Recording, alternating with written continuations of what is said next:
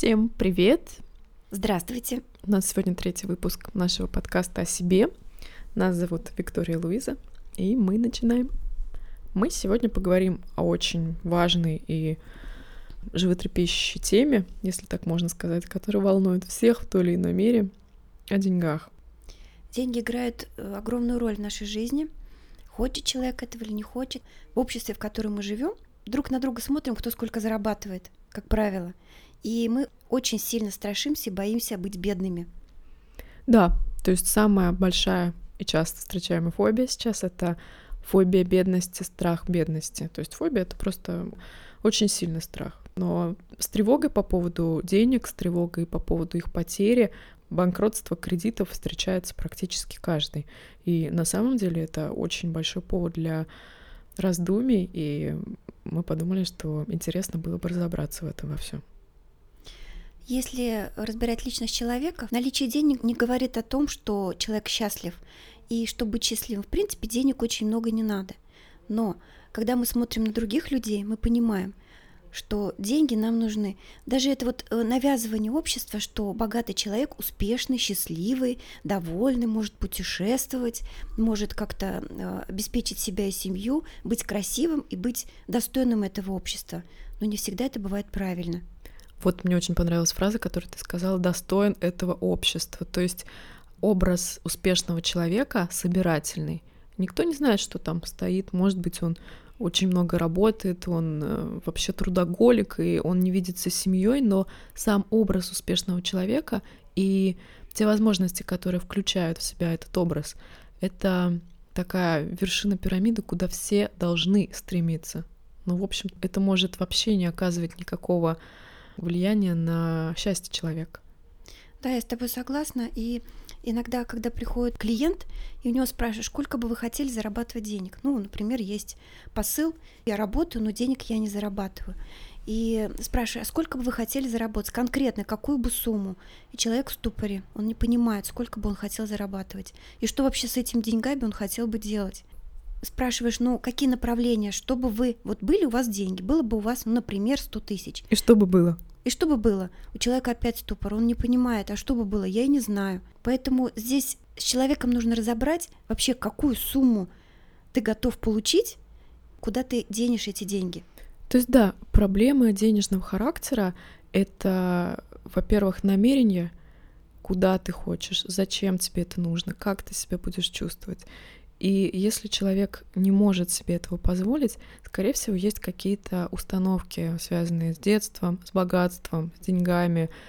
Например, вот самое частое а, стремление к деньгам, как ты сказала, что в обществе это очень а, важно этого достигать, этого хотеть, потому что если ты этого не хочешь, значит что-то с тобой не так. Но в тот же момент есть порицание богатых людей. Что говорят про девушку на шикарной машине? Ой, Правильно. Не будем повторять. То и говорят, да. Что говорят про мужчину, который позволил себе дом в каком-то прекрасном месте, а может быть и не один.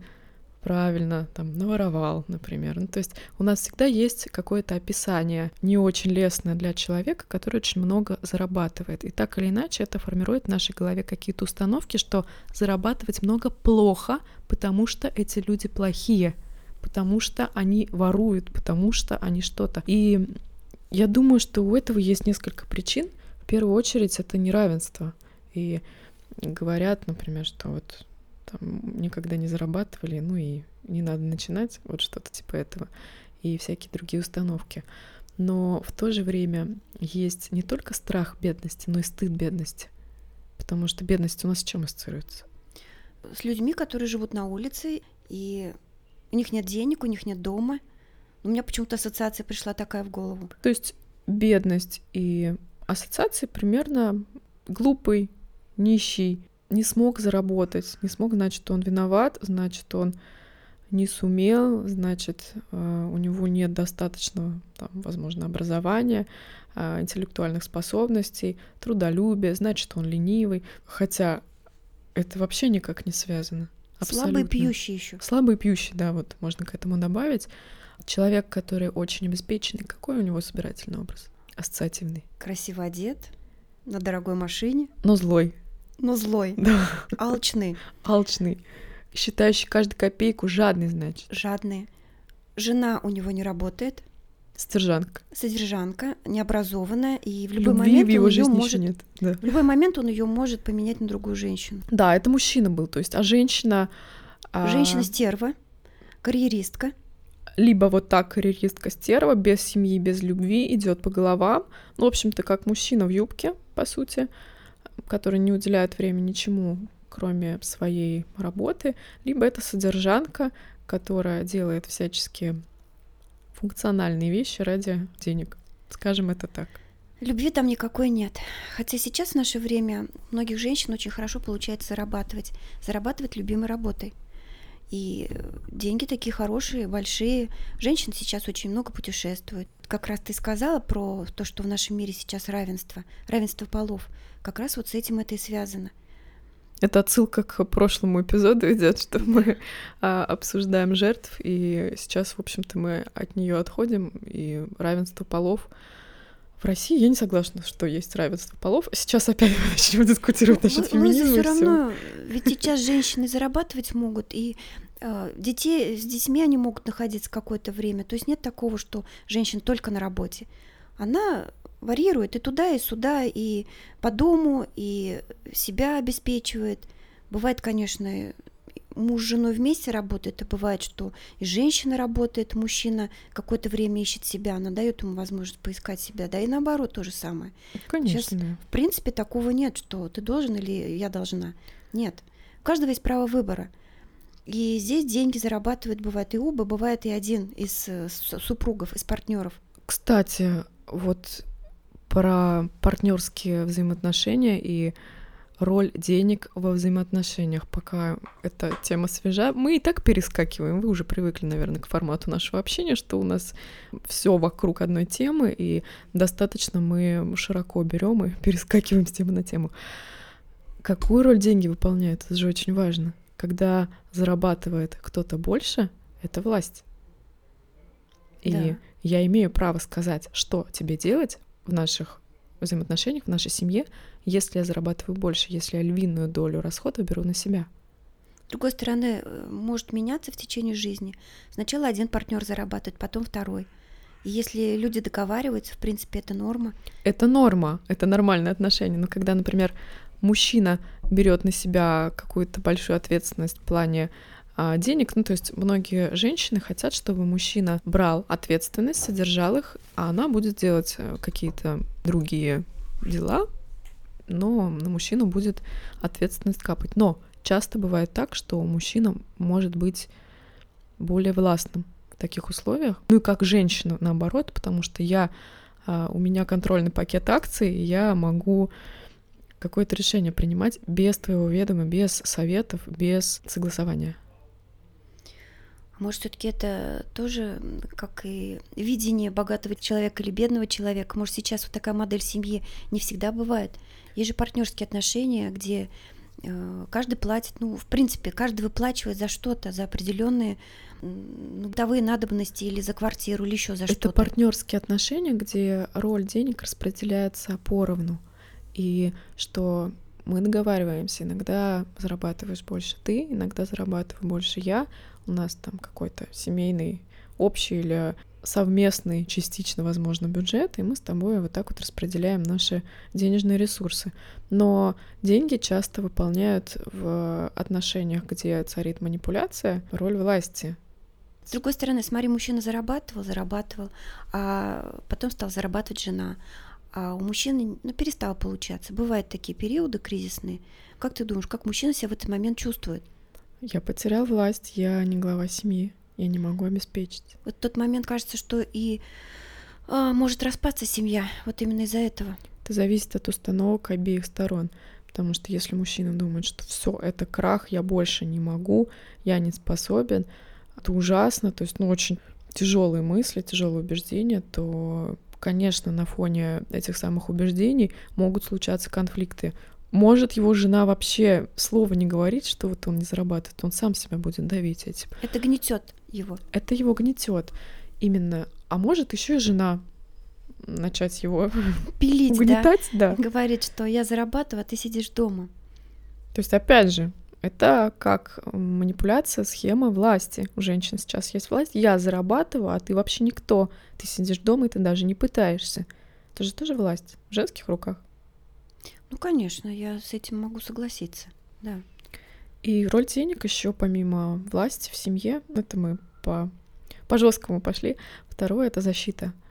И очень часто как раз страх бедности рождается из того, что не было защиты в деньгах. Например, когда ребенок растет в семье, и он видит, что из-за денег ругаются родители часто, потому что мама не может прокормить семью, им ну, нужно очень много что делать. Папа не приносит достаточно денег, например, он страдает какой-то формой алкоголизма и пропивает деньги. Но это достаточно частая ситуация в Советском Союзе была. Тогда ребенок понимает, что у меня нет защиты, у меня нет безопасности, потому что моя семья остро нуждается в деньгах, и это значит голод, это значит нас могут выгнать из нашей квартиры, потому что мы не заплатим коммуналку. Ну, ребенок так, конечно, не думает, но он чувствует, это родители говорят. Мне и не купят конфет, мне не купят конфет, мне не покажут, что я любим, что я нужен, родители будут ругаться, опять небезопасность. И, в принципе, это значит такой глубинный страх смерти, если так можно говорить. Модель семьи в Советском Союзе была такая, денежное отношение зарабатывали мужчина и женщина, все деньги отдавались женщине, как правило. По крайней мере, в моей семье так было. Отдавались деньги женщине, и женщина распределяла эти деньги. Это моя бабушка, и твоя тоже бабушка, прабабушка. То есть все Семейное деньги в руках были у женщины. И мужчина, как это есть же анекдоты, заначку прятала, жена угу. нашла, чуть ли не в, не в носках. Поэтому денежная модель семейная как раз была в Советском Союзе и такая. Да, тянутся вот эти убеждения насчет денег из родовых вот этих сценариев, потому что а в моей семье было вот так принято, а в моей семье было принято вот так. У кого-то раздельный бюджет, у кого-то совместный бюджет, где все деньги складываются в общую копилку, и кому-то может быть это удобно, а кому-то может и нет.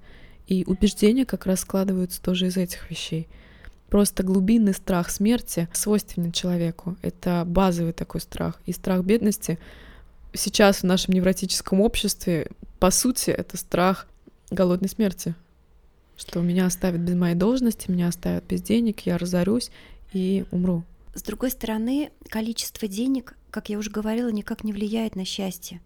Как ты думаешь, счастлив ли человек, у которого большое количество денег? Может быть, как счастлив, так и нет. Деньги они в какой-то степени дают свободу.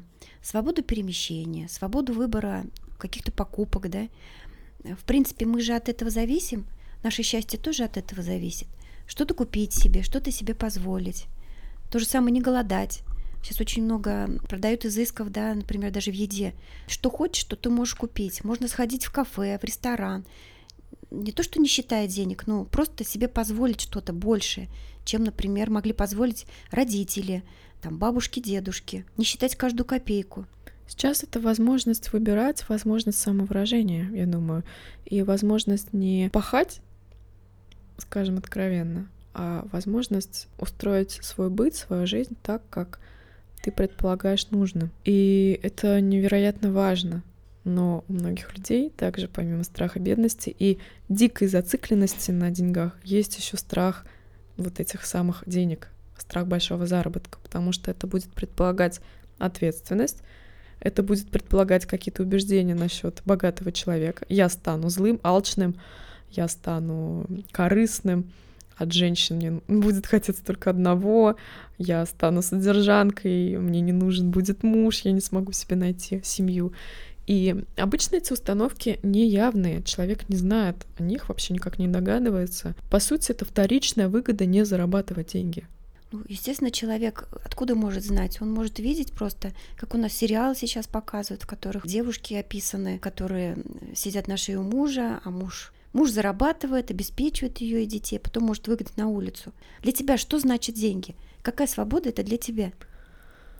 Если мы перешли на личное, то для меня это свобода, свобода строить свой график рабочий и индивидуальный личный так, как мне нравится, заниматься тем, что мне нравится, той интенсивности. Это, конечно же, свобода позволять себе какие-то вещи, которые мне приносят удовольствие.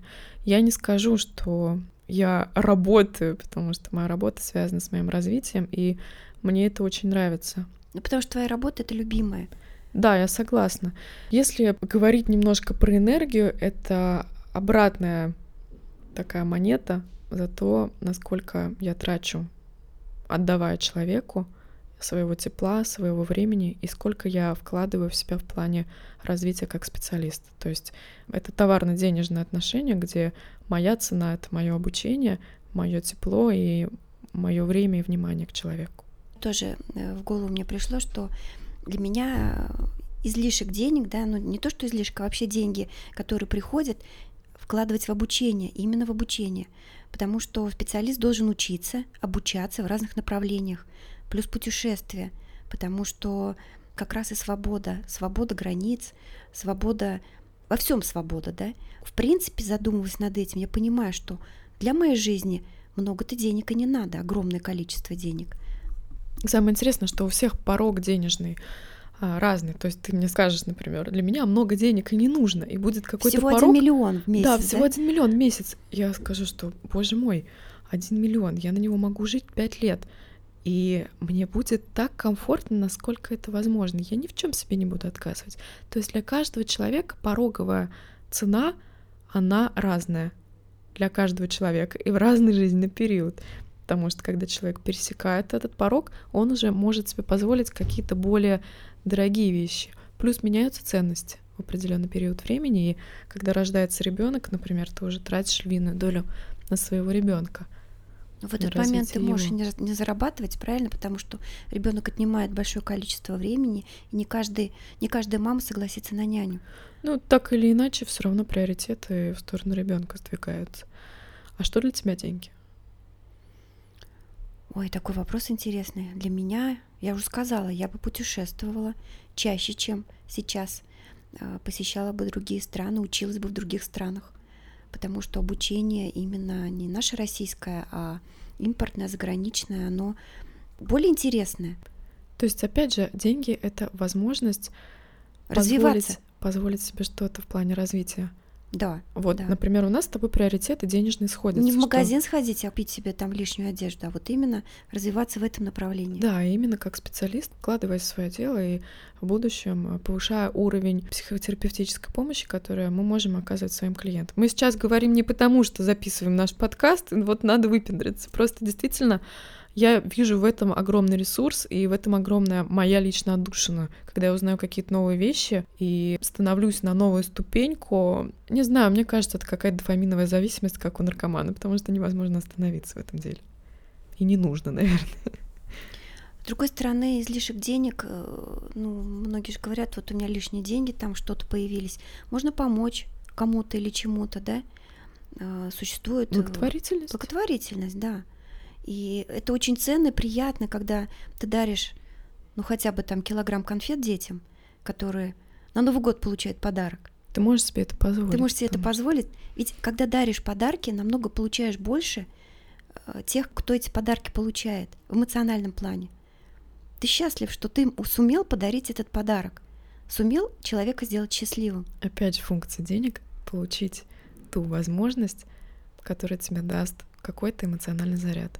По сути, деньги — это, если смотреть на наших любимых первобытных людей, а, то это просто взаимообмен. Ты даешь человеку что-то, и он тебе дает обратно. И чтобы было легче договариваться, люди придумали какие-то ракушки, камушки. Потом это все переместилось в монетки и пошло по деньгам, в общем-то. И когда ты детям даришь конфетки, которые ты купил на свои деньги, потому что ты их заработал, ты что получаешь в этот момент? Заряд, энергия, радости. Заряд энергии, радости, какое-то вдохновение. Вдохновение. Наверное, самое важное, о чем я хотела поговорить в этом плане, обесценивание себя как специалиста. Я вот сейчас как раз, Луиза, думаю, ты прямо меня с языка сорвала. Э, каждая работа должна быть оплачиваемая. Человек, даже если сделал небольшую работу, он должен получить за нее оплату. Но в нашей стране, вот как-то я не знаю, наверное, со времен социализма, очень много альтруизма. Мы должны давать что-то, но не получать взамен. И многие даже стыдятся брать за свою работу, ну что-то сделали своими руками, или не своими руками, или что-то еще. И стесняются взять деньги, взять оплату. Я всегда говорю своим знакомым, близким, надо за это брать деньги, потому что вы будете эмоционально подавлены, если вы сделали работу и ничего не получили. Грубо говоря, ты потратил ресурс, потратил время на это, свою энергию затратил, и ничего не получая взамен, это не работает так, к сожалению. Обязательно обмен должен быть. Товарно-денежные отношения, все помнят. Обесценивание себя как специалиста. Когда я делаю какую-то работу, ставлю меньшую стоимость, либо не беру денег вообще, просто тружусь, вот думаю, что я не могу пока брать за это деньги, это про низкую самооценку, про оценивание себя как специалиста недостаточной квалификации. То есть я не могу себе позволить взять за это деньги, потому что я, ой, грубое слово на языке вертится, не буду им говорить, потому что я недостаточно хорош в своей профессии, я недостаточно квалифицирован, как я могу? Да я же бездарь, да я же вот вообще никто. Есть куча людей лучше меня. Сразу заниженная либо низкая самооценка. Неуверенность в себе. И люди-то вокруг задумываются, а почему он так мало берет денег? Наверное, что-то не так. Не пойду-ка я к нему, пойду-ка я к другому. Да, и в психологии наших социальных связей часто бывает такое, что слишком дешево. Причем у всех слишком дешево по-разному, и есть некоторые люди, которым важно позволять себе очень дорогое, так они показывают, что они могут себе это позволить, и так себя, в общем-то, ментально гладят. Это, знаешь, как тоже установка «Ого, дорого!» Значит, это очень хорошо. Я, правда, не могу себе позволить, но это, наверное, классно, так дорого Да, платить. да, тоже это такой миф. Небольшое когнитивное искажение. Вообще, может быть, просто человек взял с Луны эту цену, поставил, чтобы у него брали вот как раз такие люди. Это не значит, что дорого, это значит хорошо, а дешево это значит плохо. Но люди, которые не умеют называть свою цену, это грустно, потому что столько действительно классных специалистов, которые не могут себе позволить брать истинную свою цену, потому что они не могут назвать. Они боятся, что никто не будет у них покупать. Они боятся, что все скажут, господи, ну как ты могла задрать? Ты всего лишь там полгода работаешь, ужас какой, нет, расскажу всем, пойду, что вообще у тебя ничего не стоит заказывать и брать, и вообще ты шарлатанка. Это самые страшные слова для такого человека. В этот момент человек себе чувствует так, что он действительно шарлатан, что он не может себе позволить задирать цену и не может продать этот товар за такую вот высокую цену. Как раз его это опускает, опускаются руки, и человек понимает, что этим делом я заниматься не буду. Да, это так работает. То есть он берет мало, мало, трудится, трудится, делает. И часто бывает, что выгорает человек. Все, он выгорел, у него нет больше ресурса этим заниматься, ему кажется, что он неудачник, у него ничего не идет, люди не идут или там идут, но он очень сильно устает, и не хватает ресурсов двигаться дальше. А может быть, стоит просто себя оценивать по своим заслугам, оценивать здраво. У творческих людей есть такая шутка. Например, товар 3000 стоит. Ой, а почему так дорого? А есть у вас что-нибудь за 500 рублей? А может быть, за 100 рублей у вас что-нибудь есть? Да, ну то есть всегда хочется подешевле. За 100 рублей только на Алиэкспресс. Ну да.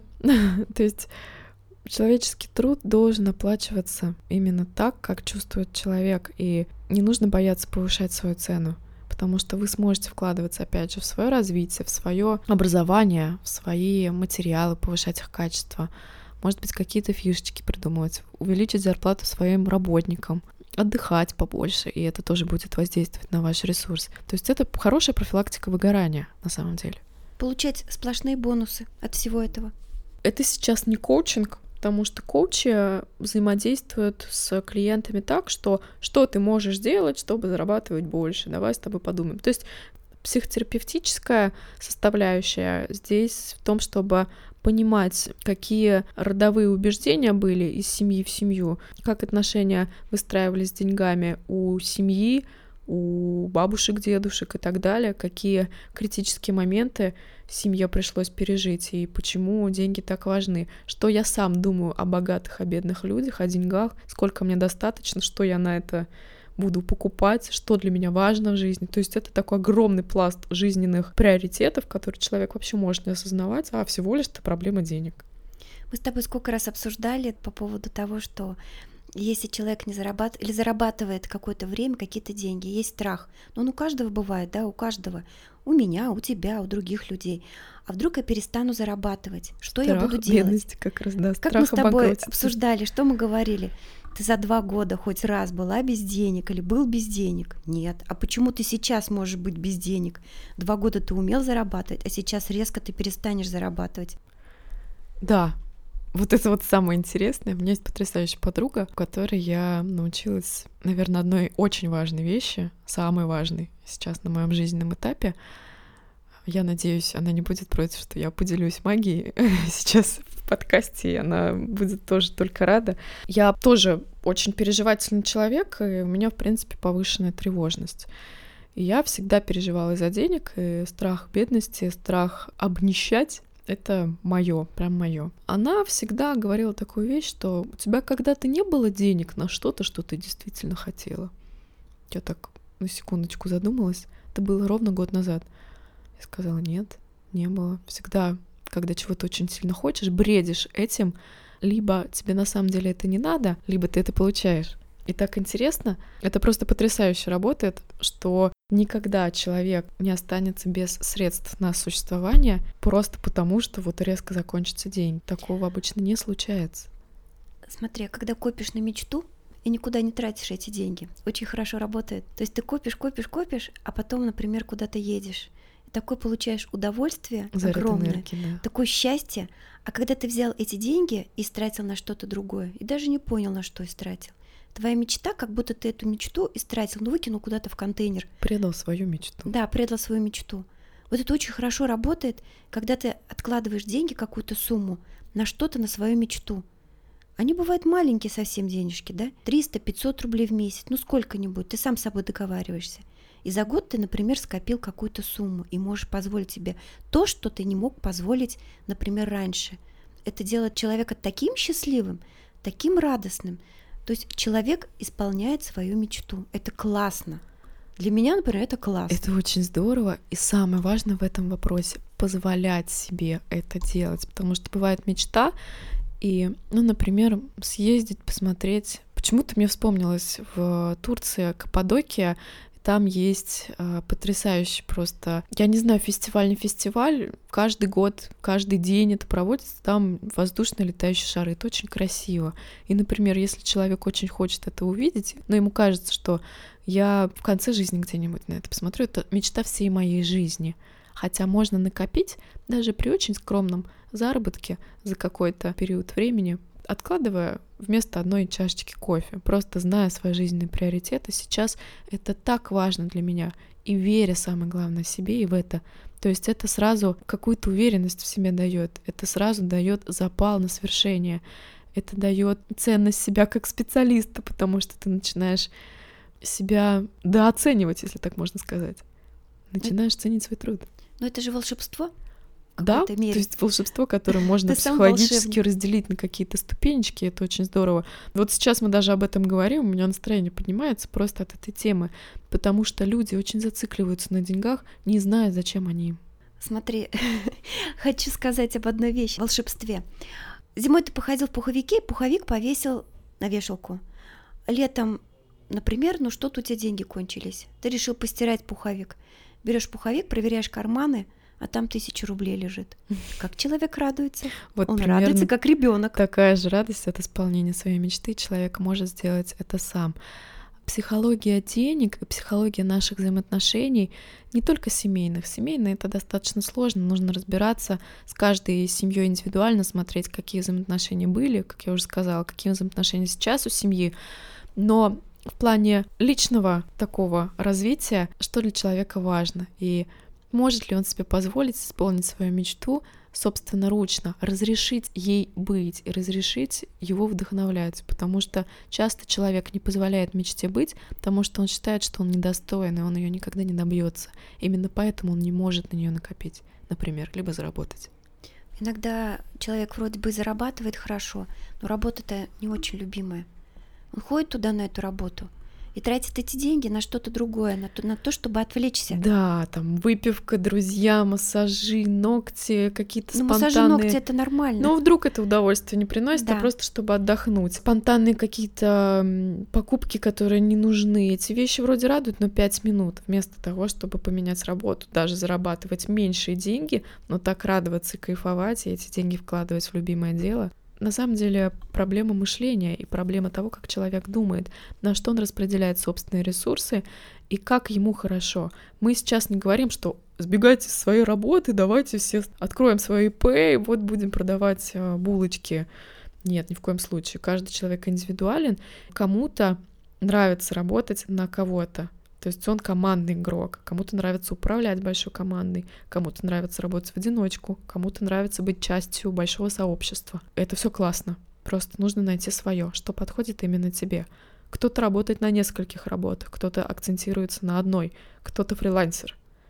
Нужно просто найти свое. Сейчас такой огромный открытый мир, что на самом деле можно позволить себе абсолютно все. Я, кстати, несколько дней назад сидела кафе работала, и я подумала о том, что мне кажется, сейчас современные дети подростки не хотят выбирать какие-то академичные сложные специальности, потому что они понимают, что можно все поменять, что можно попробовать быть бариста, и бариста это круто, потому что когда я училась в школе, быть бариста было это прям, что у тебя больше другой работы нет. Фу. Фу. А сейчас люди к этому стремятся.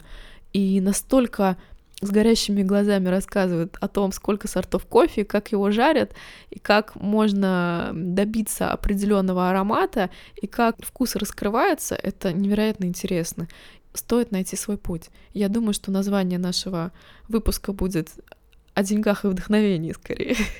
Я творческий человек, и занимаюсь творчеством. Я столько денег трачу на материалы, и я даже иногда бывает не жалею на них, я могу пожалеть на лишнее платье, на лишнюю пару туфель, но когда я покупаю и что-то делаю из этого материала, я до такой степени, как ребенок, стиснув зубы, прям ну радуюсь, там внутри у меня все прям вот счастьем пылает. И когда какая-то идет уже конечный результат, и ты видишь его, и вроде бы и продать надо, а вроде бы и жалко, это мое. Такие моменты, они делают более счастливым человека. Это может быть во всем творчество, собирание камней, что угодно может быть, для пение. кого-то стиль это может быть. И что... что угодно может быть. Да, составление луков. Для кого-то могут быть новые тетрадочки, для кого-то это может быть, я не знаю, тренажерный зал, бокс, да все что угодно. Каждому свое. Кто-то коллекционирует э, виниловые пластинки. Кто-то животных спасает, кто пристраивает животных их, э, спасает. вот эти деньги собирает или свои деньги вкладывает конечно, в это, это дело. тоже очень здорово. Просто действительно каждому свое и Каждый человек индивидуален, но очень важно этими эмоциями себя обеспечивать.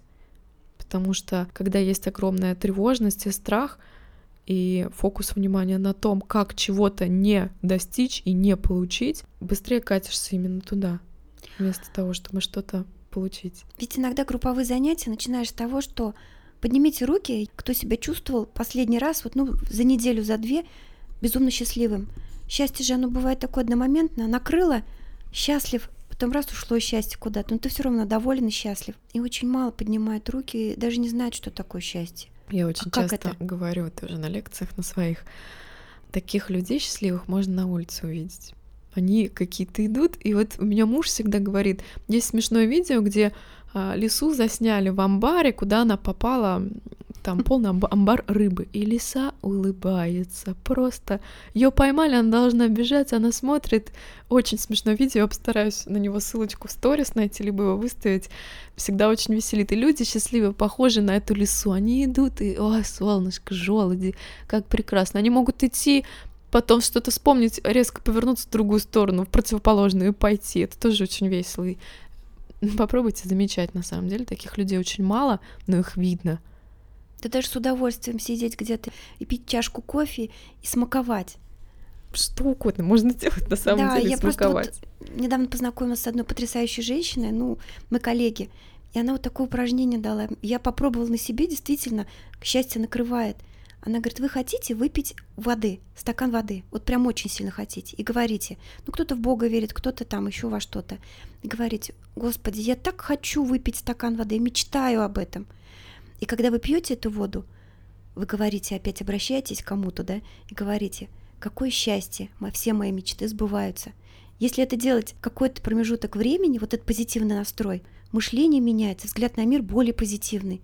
Все мечты сбываются, и все зависит только от нас. Я очень верю в настрой и фокус внимания человека на каких-то вещах, которые важны для него, но крайне сильно не верю в аффирмации, когда человек просто тупо повторяет какие-то одни и те же слова, даже при этом что-то чувствуя, я считаю, что там богатство, денег и счастье ему это не прибавит. Но когда он благодарит и фокусируется на чем-то более приятном, то обычно он учится видеть хорошее во многих вещах.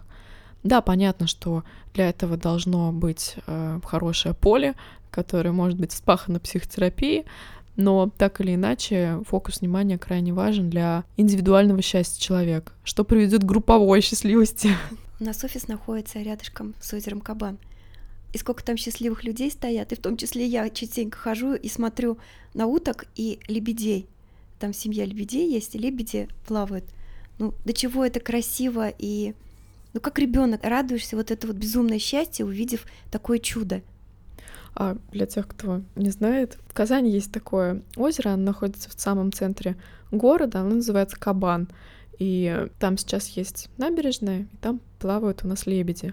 Это очень такое симпатичное место, которое очень любят туристы и жители города. И, в общем-то, там мне тоже очень нравится. Мы каждый день проходим путь к нашему кабинетику, и э, вот там зависаем. Я тоже периодически там сижу, просто слушаю музыку, например. Мне кажется, классно у нас выпуск получился про деньги и не про деньги одновременно, про какое-то вдохновение, потому что не всегда же говорить только о тяжелых вещах, о детстве, о том, почему люди не уверены, хотя про это мы тоже будем говорить. И денежный вопрос не менее важен, но здесь важна направленность и понимание собственных убеждений, историй, почему человек зациклился, почему он решил, что деньги — это плохо, бедность — это стыдно, и я, несмотря ни на что, должен зарабатывать огромные деньги, чтобы меня там кто-то полюбил, например. С этим совсем можно работать в терапии, понимая, что вас делает счастливым и более вдохновленным, вы можете вкладываться в это и радоваться еще больше.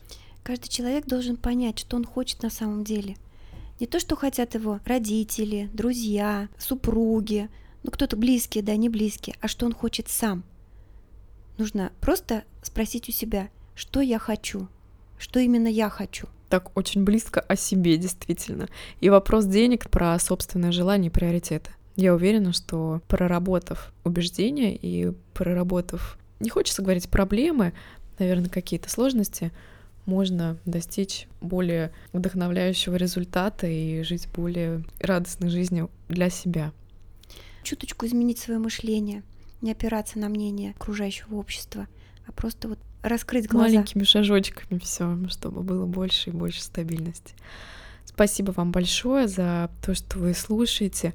Огромное и невероятное количество приходит обратной связи, отзывов, фидбэков. Это очень и очень приятно читать, честно. Вы заряжаете нас на 100, и мы хотим вас попросить ставить нам оценки на Apple подкастах, чтобы продвигать наш подкаст. Это было бы очень здорово, и на самом деле это очень важно для нас, потому что нам хочется помогать, и чтобы в наших выпусках люди находили что-то важное и ценное. И так можно это сделать быстрее, если так можно сказать. Если вы будете писать нам комментарии, то да, буквально пару строк, если вам понравилось. Просто вот заобнимали бы.